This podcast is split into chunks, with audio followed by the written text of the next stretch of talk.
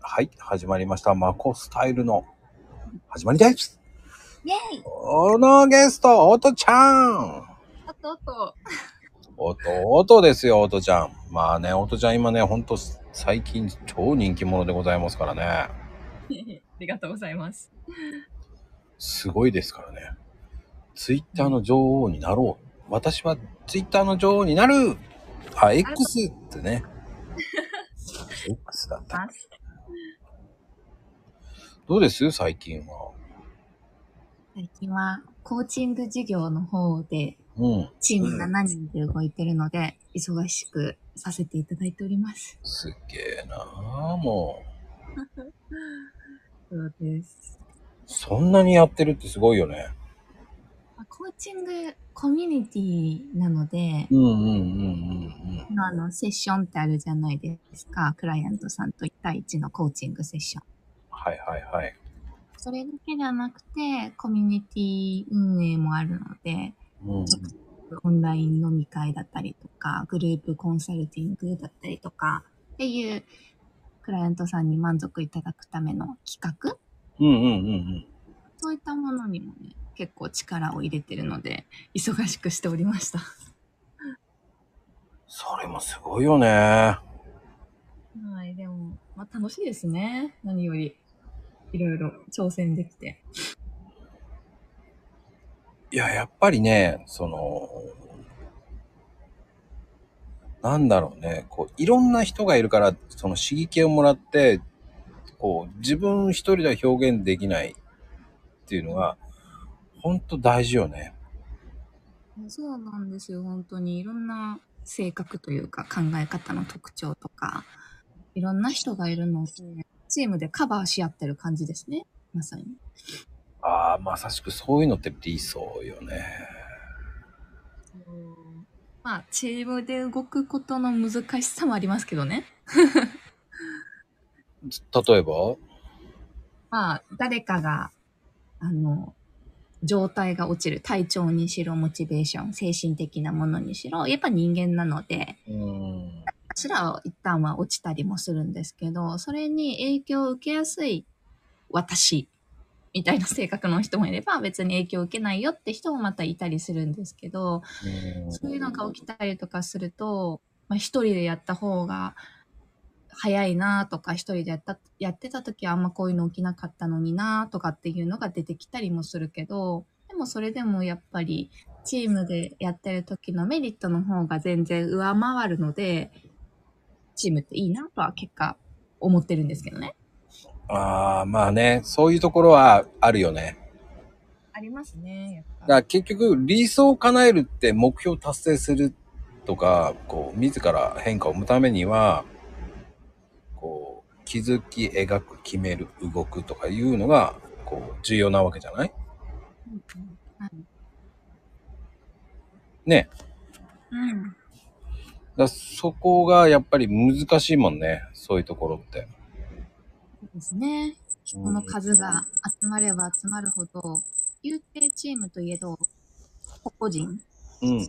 人生の夢があるから、 その夢を、お互いの夢を語り合いながら、共通点、夢の共通点を見つけて、またチームで一つの夢を追っていくとかも、うん。その映画みんなで描く感じ。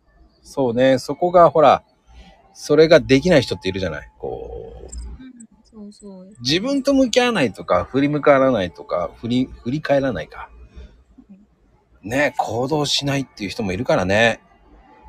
チーム増えれば増えるほど難しいなーって思いますね。ああね、本当にそうよね、そこ。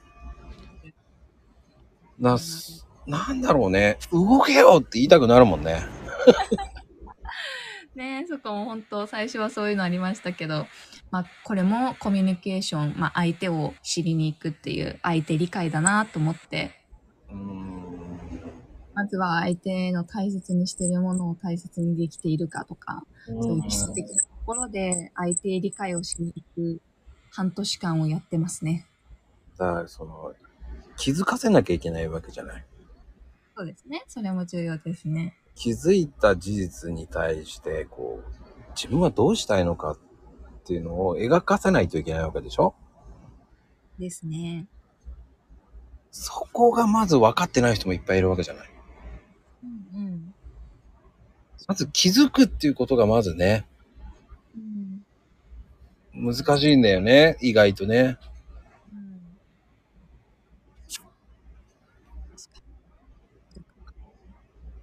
ほんと、その辺は永遠のテーマかもしれないけどね。まあそうですね、これって。まあだから面白さを感じるのかもしれないです。ああ、まあね、その辺は面白いよね。そういうふうに。うん、まあ、そうね。こう、どういうふうにするかって、自分は何をするのかとかね、決めさせないといけないしね。うんなんか人の感情って本当に気まぐれだからこそ学び終えられない世界うん。わかる分かりきらない世界だからうん。ロマンは感じますね。で、浮き沈みって絶対あるからね。そうですね。やっぱ人間だからうんありますよね。でも僕はね、でもその沈んだ時は、あの、あんまり動かない方がいいんじゃないっていう考える人よね。うん。確かに。そこはもうね、動かずに、その、リフレッシュしてしまえとか、うん。何も考えずに行こうって考えになるよね。うんうんうん。確かに。沈んでる時に何か考えたところでいい考えは浮かばないから、そう。うん抗わない。そうね。こう、逆の逆波に逆らっていく必要ないっていうか、そうすると体力使うし。こう、ぷかぷか浮いてる方が、そうですね。家宝は寝て待てっていう感じだけどね。まあね、うん、そういうふうに無理していく必要はないからね。そうですね。本当そう思います、私も。ね。で、またやりたい、行こうと思った時、わーって行けばいいんだと思うんだけどね。うんうん。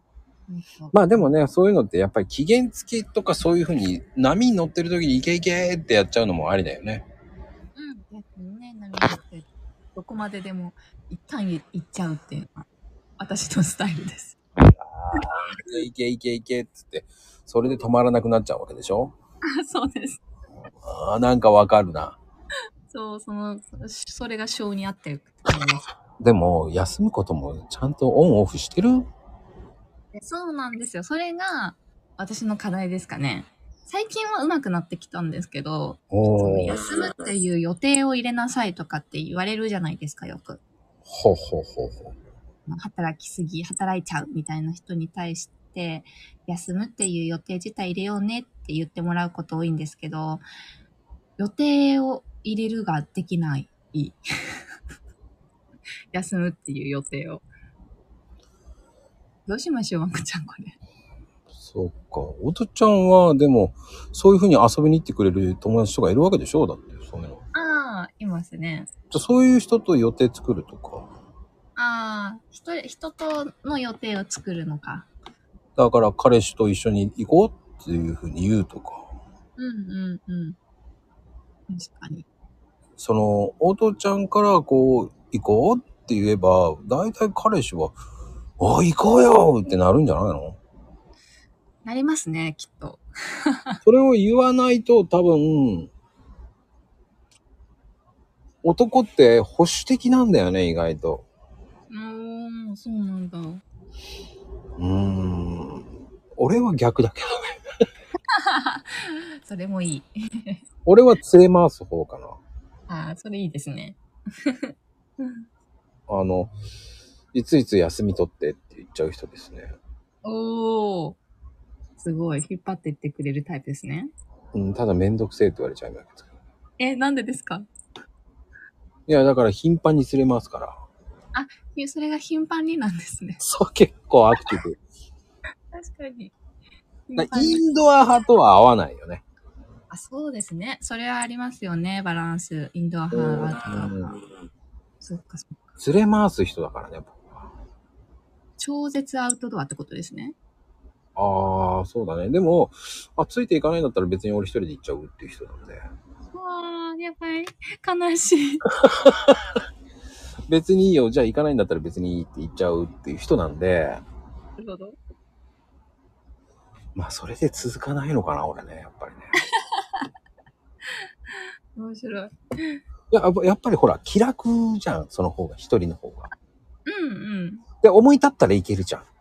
うんうん。そうですだから、キャンプとかもソロキャンの方が楽っていうのはそこなんだよ。ねえ、ソロキャンね。多いですよね。女子でもソロキャン多いですよね。なんか楽なんだよね。うーん。なまどろっこしいところしなくていいわけじゃん。自分のペースでやれるし。えー、もうお腹すいたーとか言って言われたってさ、うるうるした目で見られてもよ、おいおい、うるせえよ。俺まだ本読みてえし。っていうのもあるわけじゃない。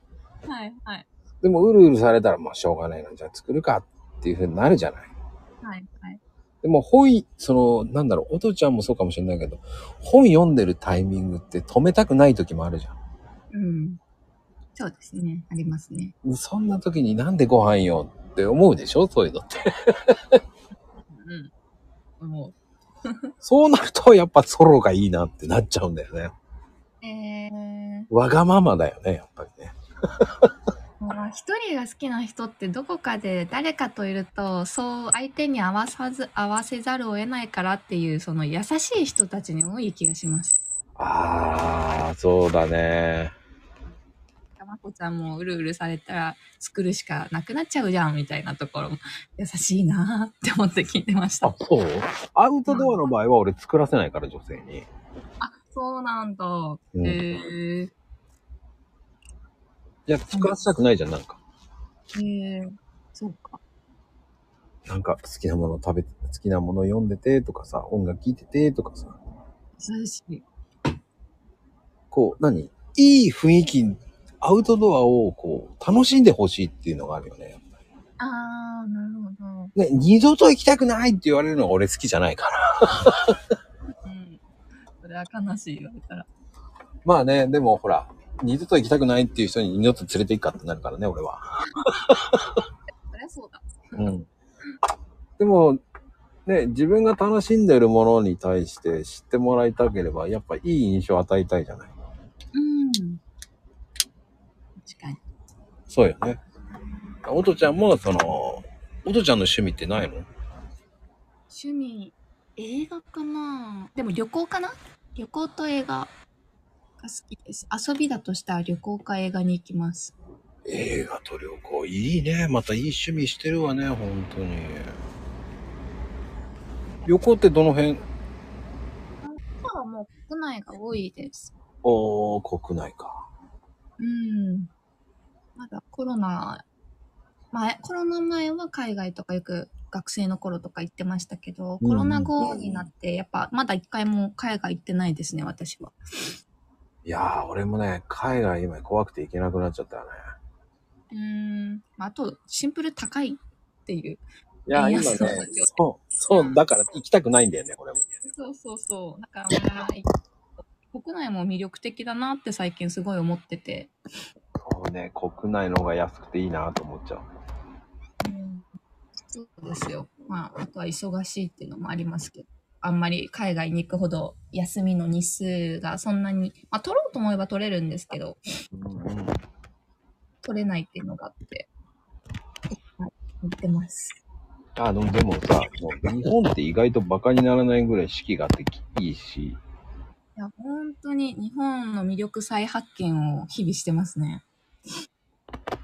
あのーいろんなところにこう出かけるのもいいよね。ねえ、本当に紅葉の時期だし、今は。綺麗ですよね。ああ、おとちゃんのおすすめはどこ紅葉って言ったら。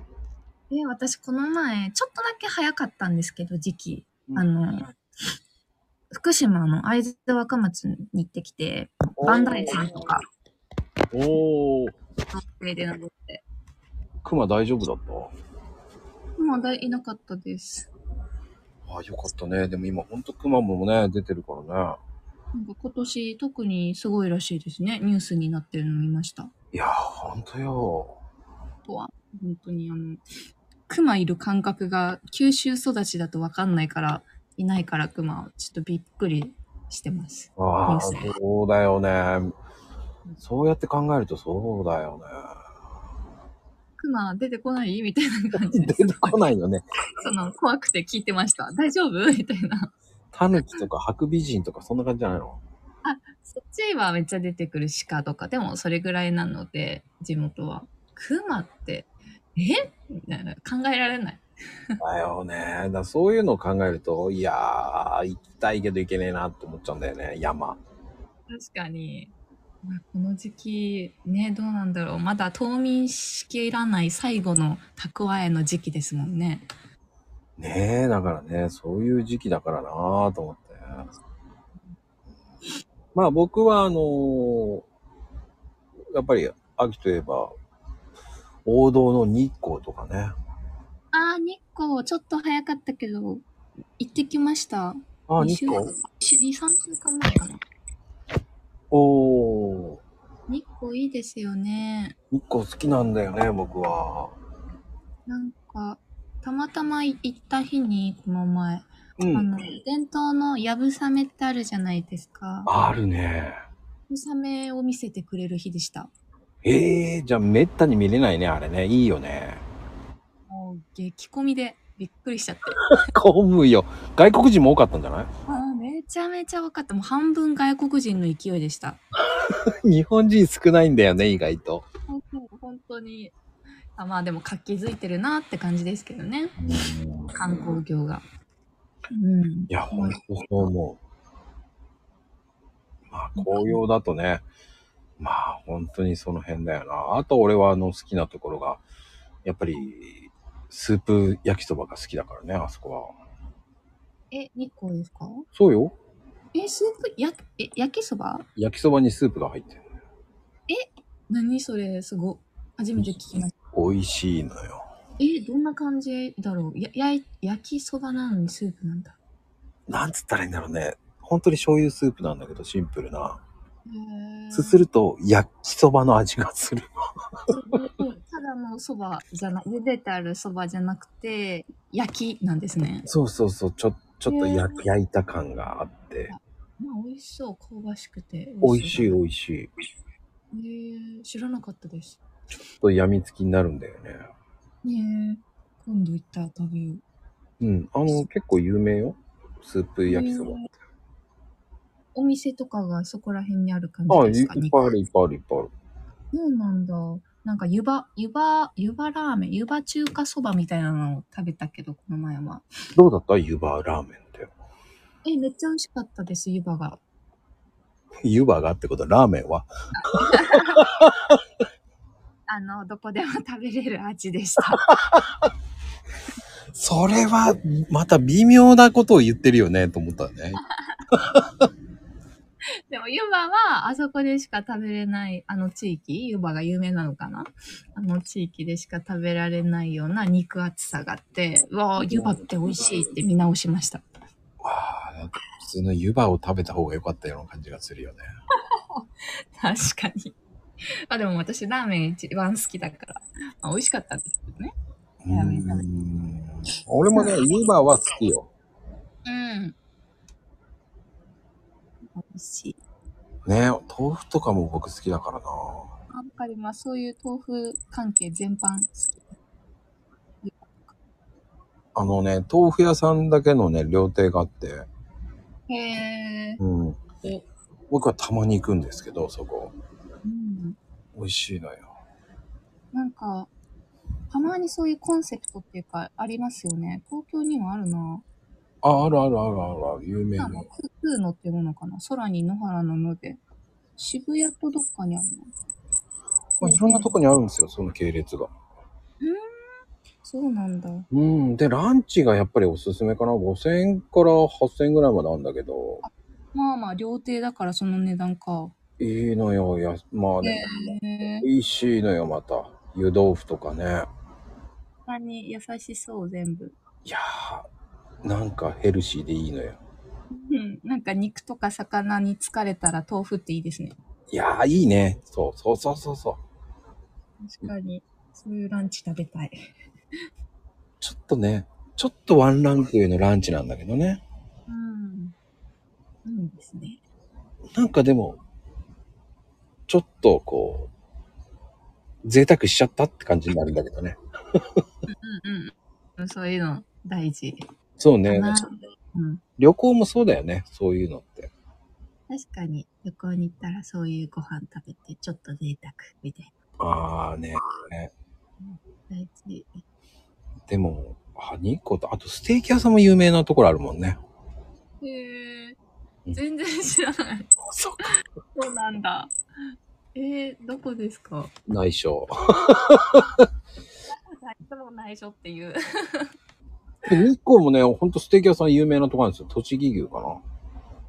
栃木牛ね。うん。そうへえ知らなかった。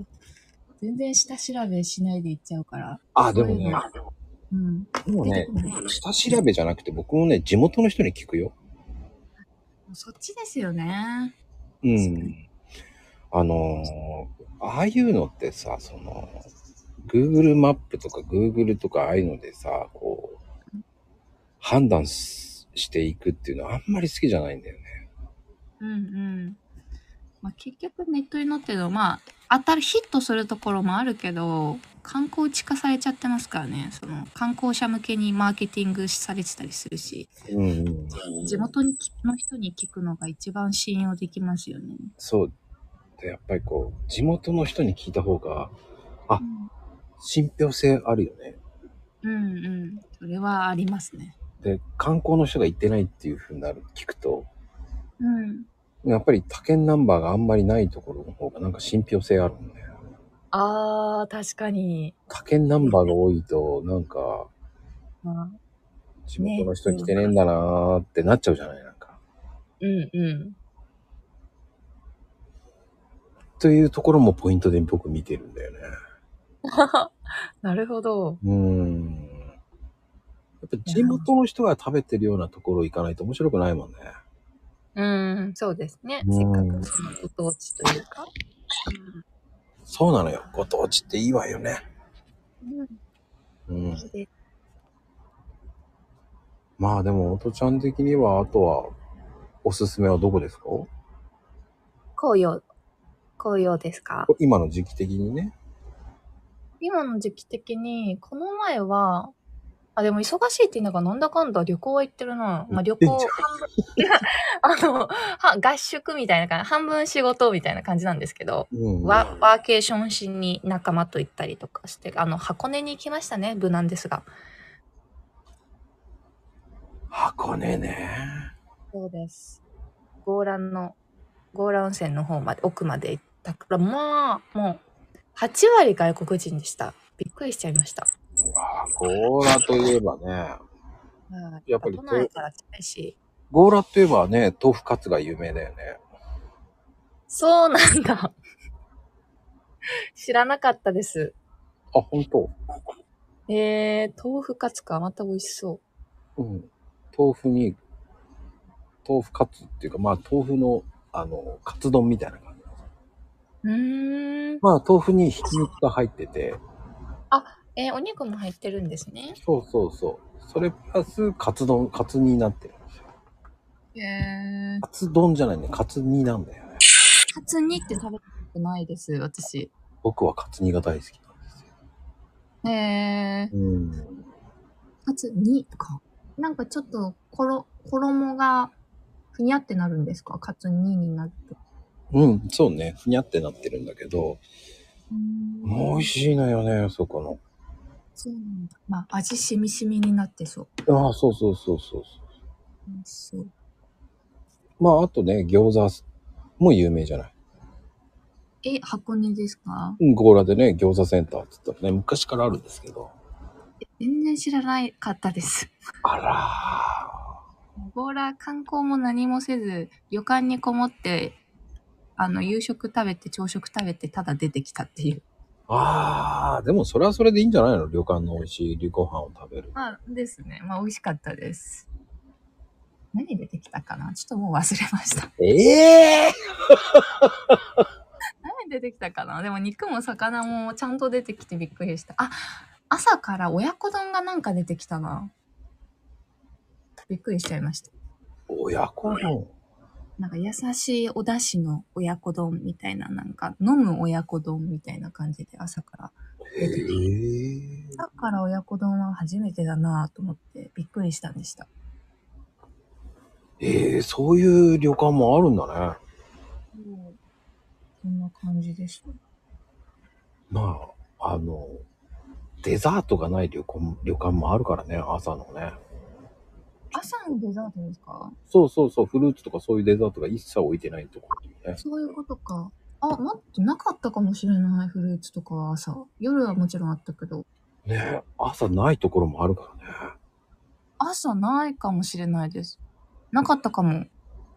思い出してみたら。普通あるんだけどね、と思いながら。そうなんだ。確かに、まああるか。あるのよ。うん。だからえー、ないのと思ったけどね。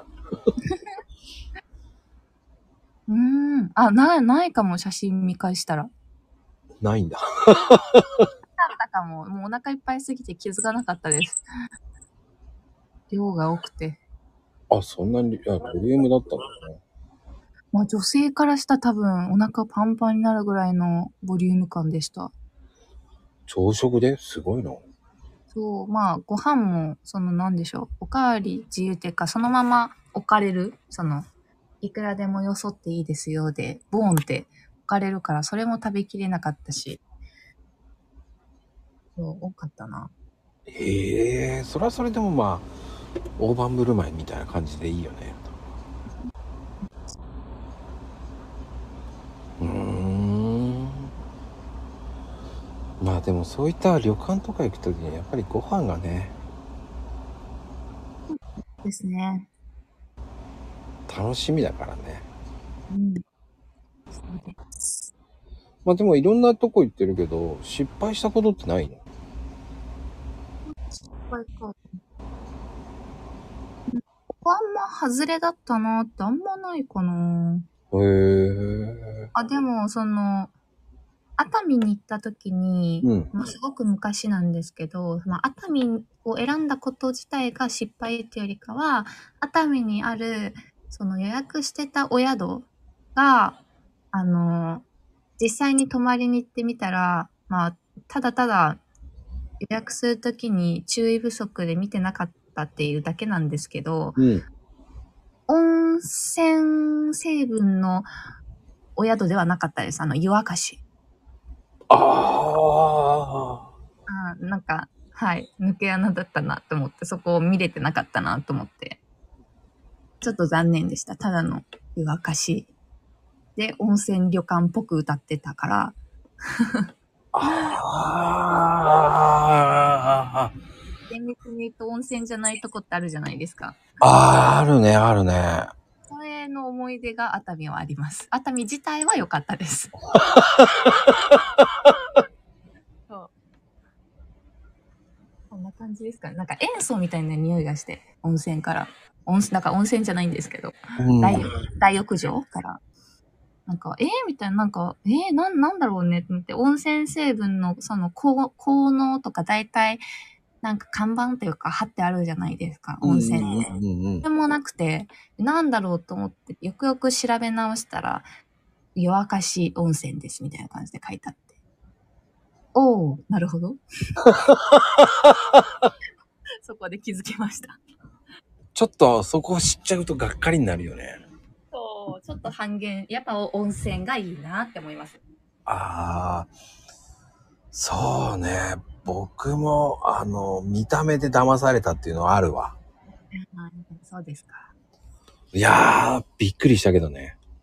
え、な、見た目で騙されるってで言うとどんな感じですかあの、海が目の前にあって、海うですん、か、うん、うんうんロケーション的にはすごくいいのよね。海の前はね。で、まあ、今まで行ったことない南伊豆だったんだけどね。ほうほうほう。ちょっと遠出して南行ってみようと思って、ロケーションも悪くないねと思ったの。うん。ちょっとね、やっぱり客室風呂がついてて、あら、いいじゃない。と思って何も考えずに宿泊したんだけど、はいはい。まあびっくりね。うん。ねやっぱり客室の方は普通のお湯だった。まあそうですよね。まさかまさかのと思って。うんううん、それも俺も見なかったと思って。ん。うん。確かに。客室のは温泉ではございませんっていう、その客室のお風呂は温泉ではございませんって書いてるとこ多いですよね。おーいいね。ちょっと見ないと、その、まあ、こちらのただの勘違いなんですけど、期待して行っちゃうことって一定数あるなと思いますね。あるよね。そうそう。まさか客室露天風呂そうなのと思ったけどね。確かになんか、まあでも客室露天風呂で、ちゃんと温泉なところもね、それなりに多いからこそ、そっちだろうって思い込んじゃいますよね。そうなの。だろうなんだよね。で、で、あるも確かにある。 ちゃんと温泉なとこはいっぱい。そうそう。気をつけないとですね。そうなのよ。そう。ほとんどはね、その、温泉ってイメージやったんだけど、まさか、と思ったんだけ うど。ただ、ロケーションだけは綺麗だったけど。ーん。あとは、すいません。何も言えない。あとは言えないの。 なるほど。何も全てあとは良くなかった。そうなんだ。あらあら。なんか、なんかね、なんか全てが裏目に出たって感じのとこだったね。あら。なんか逆に気になる。 どんな感じなんだろだ思ってあましたともう、もう、もう、あともう一歩って感じなの、これね。う。うーん。があるじゃない、簡素化されてるっていう、その、あー、はいあはいーとかそういうので、なんか、こう、出迎えてくれるんだけど、うん。あ、どうもいらっしゃいませっつって荷物持ってってくれるのかなと思ったら、自分たちでどうぞとか、いや、出迎えてくれたのやってくれよとか思うじゃない。なんかはいはいはい。確か荷に。物運びましょうかっていうふうに言ってくれるのかなと思ったら、いや、カートどうぞって渡されるだけで、なるほど。いやいやいやと思うじゃないなんか。はい はい。確かに。そって、あーそういうことか。で、案内してくれるのかなと思ったら、紙と鍵を渡されて、はい、どうぞ行ってくださいっていうさ、うんうん。え、そんなだけとか、うん。こう、中途半端なところだったよね、なんか。うーんでも、それって、でも、その、なんだろう。いや、安い値段じゃなかったからね。ああまあね安い値段だったら相応のねお出迎えの仕方があっても納得いくけどいや、それが3万もしたからね。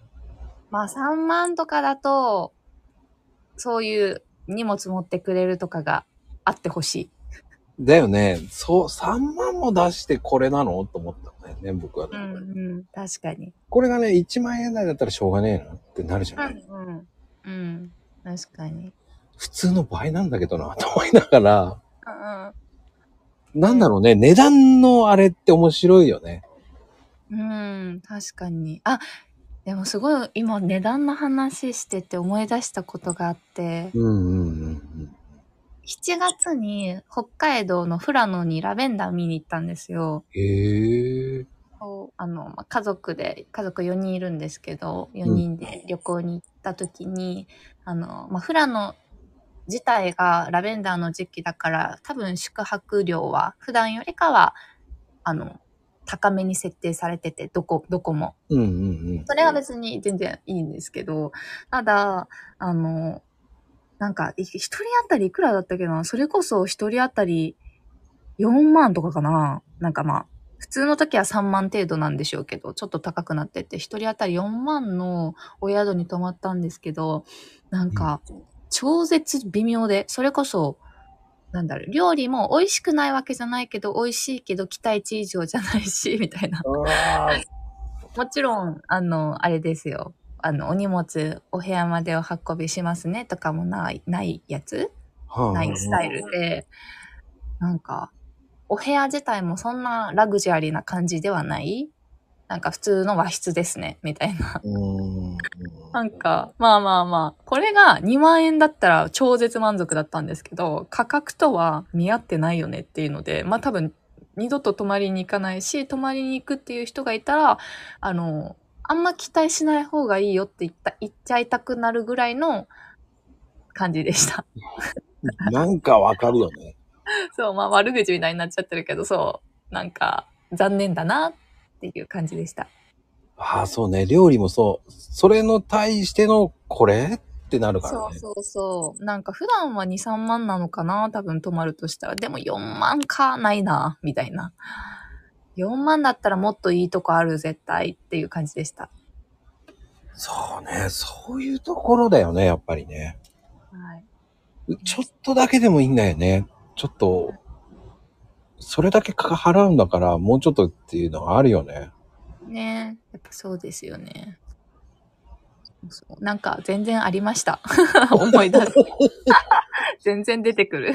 ね、意外とあるのよ、そういうの。ねえ確かに。だからもう、1万円以下で、1万円ぐらいで、あこれじゃ満足っていうのもあるしね。うーん。1万円以下で満足なとこもね、な、なんか最近でも1万円以下ってめったに見なくなったなって印象なんですけど、ありますかね、まだ。いやー、あるのよ。あるんだ。すごいな。すっごいあります。びっくりするぐらいね。意外と安くてびっくりしたっていうのもね。へえそうなのか。うん、栃木にあるんですけどね。すっごい面白い。まあね、あのー僕は、その、そんなに期待してなかったんだけど、うん。もう、古い旅館なんですよ。はあはで、こう、まあ、あと行った後に、その、Google の評価とか見ると、あ。はい。いちあんまり期待してなかったんだけど、良かったとか、うんうん、その、表現がみんなね、面白いっていうんだよね。 置物とかがいっぱいあって、なんか、すごい古風なんだけどね。うーん。うん。そうね、高くても1万1000円ぐらいかな。え、すごいな。えー、この、円安になってからもあんま変わってないんですかね観光客買増えってなてい。。買ってないえー、なんか、赤字経営になってないか勝手に心配になっちゃでもね、面白いんだよ。トイレがなくて、バスが、あの、何、お風呂がないお部屋だと、う。はい。 7000円ぐらい。えー、すごい。ちょっとね、難点は、ちょっと雰囲気があるから、照明が暗いのね。ちょなるほっどと雰囲気がありすぎるって感じ。なるほど。ありすぎるなって思っちゃう人もいるかもですね。そうね、なんたねだろうな。ちょっと出そうな感じがあって面白いね。えー、ちょっと待って、嫌だ。 怖い。 ちょっと怖いな、それは。いい感じの照明なのよね、だから。う古いんだよね、ちょっと。んうん。でも、その、それが嫌なら新刊の方に行けば、いね、9000円ぐらい、1万円もしないぐらいのところが。うんうん。なるほど。まあ料理はびっくりするよ、美味しくてね。いやーもうじゃあ満足ですね。1万円ぐらいで。なかなかないよね、と思ったね。うーん。うん。すごいな。ビジネスホテルでも1万円でもう泊まれなくなってるじゃないですか。昔はあ全然あったはずなのに。いや、探せばあるわよ。え、今もありますか、ん。都内だからかなまあ、都内はもう万になってきたね。ですよね。都内で1万円はもうないですよね。本当に増えてきたね。1万円じゃ無理だね。で、1万5千円ぐらいかなって感じですね。早割りで1万3千円とか。そんな印象です、今。まあ、都内はやっぱりロケーションがいいからね。まあね、そうですよねで。も狭いよね。狭い。 本当に狭い。隣の声聞こえるからね。ね全然聞こえちゃう壁が薄いなって思います。まあね、地方、まあでも、最近は僕でもね、やっぱり地方の方がいいような感じがしますからね。ね地方の魅力を再発見してます。ほんといろんなとこに行くたんび。ありだなって。ね、ありだよね。やっぱり日本でも広いからね。狭いようで。いや、本当に北海道行った時に、本当文化の違いっていうか、もうこの上ロシアがあるんだと思ったらすごいなって思って。うん。そう。この上あり。だな。もうそれはそうだよね。 あの確かに、あの、北海道の中でも、あの、旭川に降りた後に、ずっと北上して、うんあの、あれだ、り利尻昆布とかの利尻島とか、えっ、と、なんだったっけな、礼文島だ。ウニが美味しい。うんうんうん。文島の方まで行ったんですよ。すごいね。ウニもだから食べてきたのウニ食べてきました。それが目的で今回の。贅沢三昧だなこうなんか母がウニが大好物で、まあ母のお祝い、誕生日お祝いで母にウニを食べさせようの旅をしてきたんです けど、結構使っただろうね。まあ姉と二人で出しました。お親、親に感謝のプレゼントで。いや頑張りー、ウニはいいだろうね。喜んだんじゃないそうウニめっちゃ本人も喜んでてウニは私食わず嫌いだったんですよちなみにあのあんま好きじゃないかったんですねうん。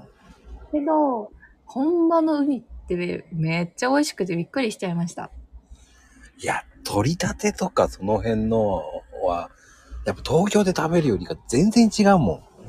やっぱそうなんですねなんか臭臭い食べ物だと思ってて私ウニだからそんな好きじゃなかったんですけど臭みがなくてなんか明晩漬けされる前のウニうん。だから、しょっぱさもなくて、ちゃんと甘くて、え、ウニってこんな美味しいんだって初めて知りました。多分、本物を食べたのが初めてで、ウニの。本物はやばいからね。口の中で。本当にとろけるって感じだもんね。いやー本当に美味しかったです。礼文島のウニは。あの、最高でした。僕もね、レブンと行って食べましたけど、あら。うーん。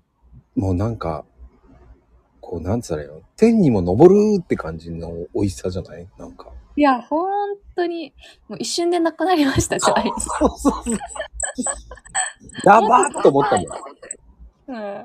あれって美味しい、本当に美味しいのを食べるとさ、不思議とやばって言っちゃうよね。なんだろうね、あれ。本当に、もうみんな、もう目まん丸にして、むしろもう声出ないぐらいの感じでした、うち全員。 みたいな、もう息を飲む。